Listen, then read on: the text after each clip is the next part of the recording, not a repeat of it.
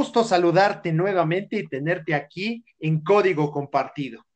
La verdad es que hoy es un día especial.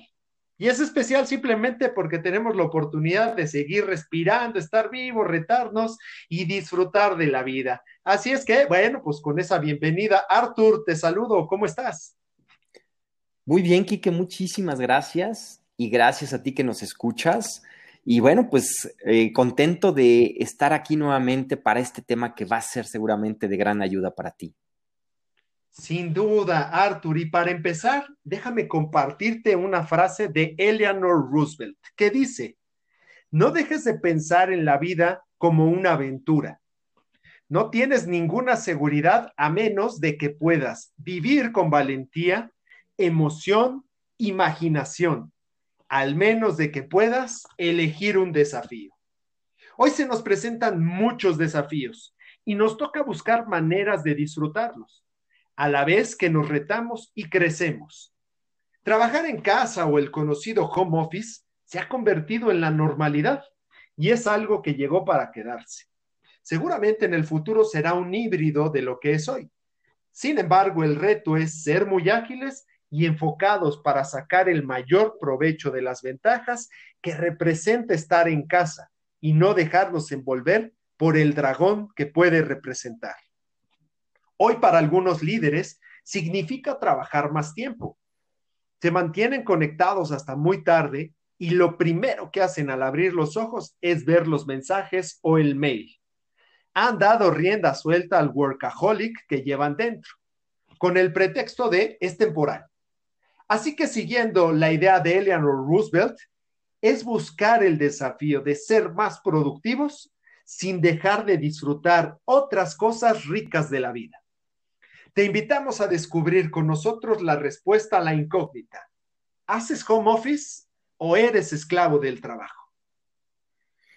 Y bueno, muy relacionado con esto que te empieza a compartir, Quique, es que seguramente te identificarás con frases como las que te voy a mencionar a continuación.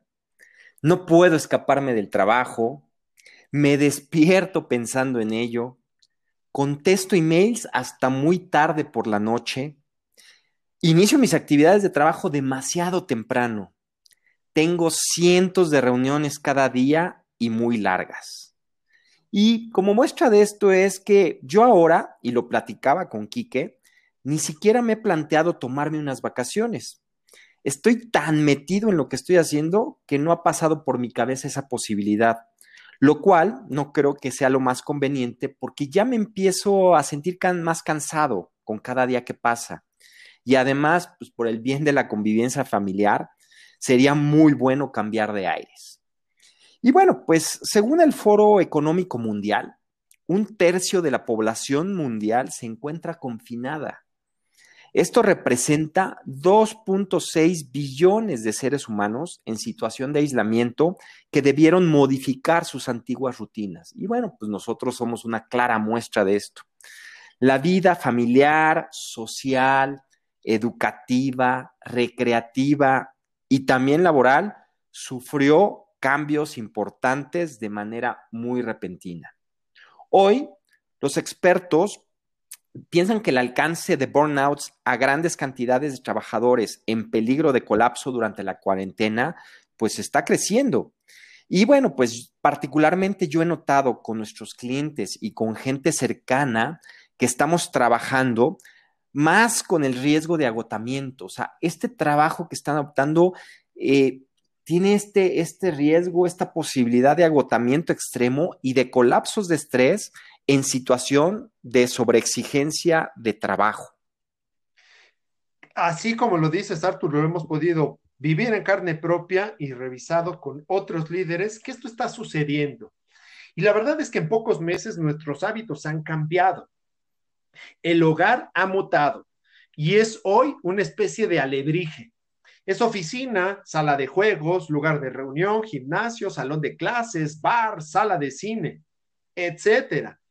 Para muchos las líneas son poco visibles y, por ejemplo, han convertido su comedor en oficina y espacio privado. Se adueñaron de él noche y día y cuidado con el osado que quiera hacerse de un pedazo. Un estudio de Microsoft indica que un gran número de reuniones se realizan cada día a través de su aplicación Teams.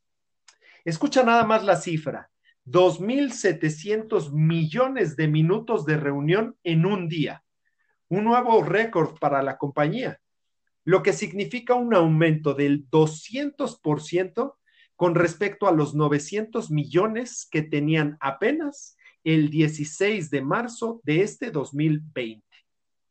Es innegable la necesidad de seguir en contacto, pero como dice Arthur, ¿se requieren todas las juntas o deben de ser de larga duración? Creo que esta es la oportunidad de volvernos seres más productivos. ¿Tú qué piensas, Arthur? Pues mira que no debería de ser así, sino que trabajar desde casa debería permitir mejorar nuestra capacidad de autodirigirnos y de regular nuestro trabajo, porque mucho del ruido y de las interrupciones diarias que teníamos en las oficinas, pues ha desaparecido. Eh, y veremos que lo fundamental de nuestro trabajo puede hacerse en menos tiempo del que nos toma habitualmente, pero eso es lo que debería o lo que hubiéramos pensado que sucedería ahora a partir del home office. Entonces, por lo tanto, es importante seguir las siguientes recomendaciones para poder lograr esto. Primera recomendación que te quiero compartir es delimita las zonas. Es decir, conviene limitar un espacio en el cual realizar tu trabajo. Si no puede ser una habitación, pues basta con que definas un sitio que te permita trabajar. A partir de ahora, ese será tu lugar de trabajo, tu espacio, y eso a su vez, definirlo con cada integrante de la familia. Te platico mi caso. Aquí somos cuatro, mi esposa y yo que trabajamos y mis hijos que están estudiando, están en la prepa. Mis hijos trabajan en sus o estudian en sus respectivos cuartos. Mi esposa se ha, se ha apropiado de nuestra recámara, de nuestra habitación, y yo pues me he apropiado de la sala. Y eso nos ha ayudado a, a mantener esa independencia, realmente nos terminamos viendo al lado de la comida o, ya más tarde, ya que terminan nuestros horarios de trabajo. Entonces, delimitemos esos lugares donde se vale trabajar y donde no. Por ejemplo, pues, podríamos decir, hoy en el jardín no mientras mis hijos jueguen. Por un lado, para nosotros no contaminarles con trabajo su juego y que ellos a su vez con sus ruidos, pues no contaminen nuestra reunión de trabajo. O en la cocina, si se trata a lo mejor de que el esposo va a cocinar y la esposa está trabajando ahí, bueno, pues el esposo no se va a atrever, atrever a interrumpir si ve a la esposa ahí trabajando. Entonces, esa delimitación de espacio se vuelve importante.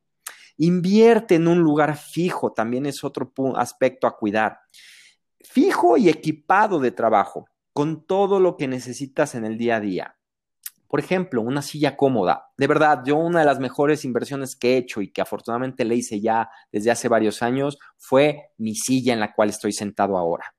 También tener una mesa funcional, material de oficina, un Wi-Fi potente para que no te esté fallando, agua, algunos snacks este, que te acerques en ese momento, porque trabajar en la cama o en diferentes espacios no establecidos, como puede ser el comedor o el sofá, pues puede ser poco profesional y a lo mejor incluso poco cómodo, ya que es más difícil separar cuando estás solo con tu ordenador conectado haciendo otra cosa que cuando estás realmente trabajando. Y entonces, pues evita levantarte a cada instante para buscar algo, que el lapicero, que el agua, que los papeles y anotaciones. También eso puede afectar tu rendimiento. Y en este rendimiento y en esta delimitación que nos platicas, Arthur, me parece que tiene que ver mucho con la empatía o el autocuidado. Te platico, es entender, por ejemplo, que los otros miembros de la casa, si es que compartes el espacio, tienen derecho a él. Así que no acapares. Y si vives solo, por ejemplo, pues este autocuidado. No dejes que todas las zonas se conviertan en lugares de trabajo. No es saludable para la productividad ni para la parte emocional. Necesitamos tener espacios libres de labores que te dejen desconectarte del mundo laboral y darle al personal. Así que déjame pasar a la segunda recomendación, que es genera acuerdos. Y esto tiene que ver con liberar el espacio de trabajo al terminar, siguiendo, por ejemplo, la mentalidad de orden y limpieza. este precepto oriental. Deja que al término de la jornada el comedor sea eso, o la barra de la cocina sirva para poner los platos, o la cama sea el lugar de descanso. Necesitamos darle al cerebro tiempo de paz y desconexión. Si seguimos viendo el altero de papeles, la compu y los demás aditamentos, nuestra mente no logra irse del todo. Y lo que provoca es que muchas veces ese gusanito nos hace regresar un rato más, a terminar un pendiente, a hacer una llamada. Normalmente con el autoengaño de solo unos minutos y solo por este día. Pero tú bien sabes que no es así. Los acuerdos serán con todos los que ocupen el mismo espacio, pero también contigo. Y esos acuerdos van de la mano de lo que te compartía Arthur. Respetar esas zonas delimitadas para una función específica. Y lo mejor que puedes hacer es predicar con el ejemplo. Si tú hablas de que a cierta hora o en cierto lugar ya no se hagan actividades, cúmplelo. Va a ser muy benéfico para tu salud, para la salud emocional y para la convivencia con todos los que están en esa zona. Y efectivamente, si dejas tu computadora abierta, si dejas ese papel ahí en la, mesa, sobre la mesa, pues la mente no vas a lograr que se vaya del todo. Y eso es importante para lograr un total descanso. Déjame pasar a la siguiente recomendación, que es ponte límites.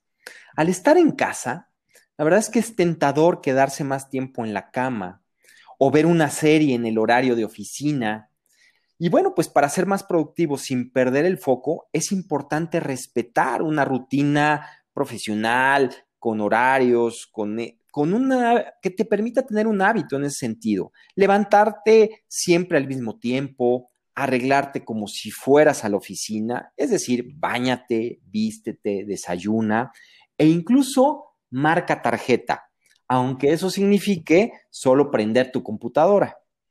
Al estar en casa, pues puedes terminar extendiendo tus horas de trabajo, es decir, solucionando ese mínimo problema, responder a mensajes de correo electrónico, etcétera, solo porque ya tienes la computadora abierta. Cuando las personas sienten que les está rindiendo el tiempo, terminan alargando el día de trabajo, ya que la sensación de productividad pues es buena. Siempre habrá demanda. El trabajo nunca se acaba. Pero eso no quiere decir que necesites resolver esa tarea o esa actividad inmediatamente. Separa lo que es urgente de lo que no es y desconéctate. Tan necesario como la disciplina para empezar el día de trabajo es tener la disciplina para terminarlo o terminarás trabajando 24 horas sin darte cuenta. Y como dice el título de este podcast, bueno, te convertirás en un esclavo del trabajo. Pon esos límites, horarios y periodos de descanso. Ahora más que nunca cobra fuerza el trabajo por objetivos. Si tú te planteas objetivos para cada día, será más fácil que te puedas poner límites. Y doy paso a la cuarta recomendación. Crea variedad párate, muévete, haz algo diferente. Aquí te recuerdo nuestro podcast de Rutinas Booster. Ahí encontrarás varios tips que te ayudarán. Hoy te, te recomiendo, haz un programa y busca cumplirlo. Echa a volar la imaginación. Piensa en cosas que te gustan y dales tiempo. Vuélvete más efectivo. Recuerda que trabajar más horas no nos hace más productivos y si al cerebro no le damos movimiento, se empantana. Te comparto algunas ideas que puedes llevar a la práctica. Arthur ya te decía esta eh, característica de vestirte para el trabajo. Déjame ahondar un poco. Vístete para la ocasión. Elige prendas de trabajo cuando se trate de trabajo.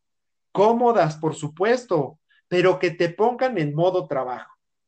Terminando la jornada laboral, haz algún cambio, tal vez para el modo reunión de cuates cambia la camisa o ponte una chamarra. No importa que no te vean. Tu cerebro sí lo capta si te pusiste esos pantalones de mezclilla para la reunión. Lo capta y por lo tanto lo siente y manda otras señales. Otra recomendación es que puedes utilizar música para crear ambientes. En la mañana te pones una música tranquila, apta para trabajar. Terminando la jornada, una para echar el bailongo y entonces se abre la pista. También puedes eh, probar iluminación. Una iluminación para la hora de trabajar. Abre las cortinas y deja que la luz natural entre. Y otra para las demás actividades. Inclusive se vale prender algunas velas. Como decía Arthur, que tu silla de trabajo no sea la misma donde comes. Y se vale solamente ponerle un forro, pero ya le cambiaste algo. Y obviamente tu cerebro lo capta. También la taza del café o la de tu bebida, que la del trabajo sea una y la de la casa otra y las de las reuniones otras. Empieza a darle variedad. Y aquí también te recomiendo, puedes hacer algo mucho más loco entra y sal de tu casa para cambiar de ambiente. Esto es, haz que en la mañana llegas a la oficina y luego cuando termines te vas y entonces caminas unos pasos y ya llegué a la casa. Eso le manda al cerebro una idea diferente. Y la última es, por ejemplo, si vas a tener una reunión social, busca dar un feel and look diferente. Esto es, cambia la ambientación.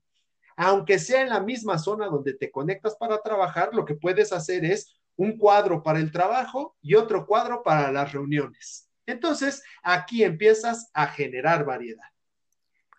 Me encantan estas ideas disruptivas, Quique, porque además una gran oportunidad que ahora tenemos es hacer estas locuras cuando en la oficina en realidad no tenemos oportunidad de hacerlas. Entonces, me encanta, incluso se me ocurre, ahorita que te escucho, que puedes definir un cuarto o un espacio, ya no siquiera llámale cuarto, sino un espacio como el espacio de las ideas. Y entonces estás trabajando y en ese momento necesitas generar ideas para algún proyecto, para algo, vete a ese espacio y defínelo como ese espacio al que puedes recurrir normalmente cuando necesitas inspiración. No sé, varias cosas que pueden hacer, ser interesantes que no podrías hacer en la oficina porque te tacharían de loco.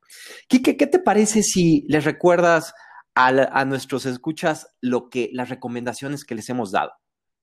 Excelente, Arthur. Para saber si respondiste a esa pregunta de haces home office o eres esclavo del trabajo.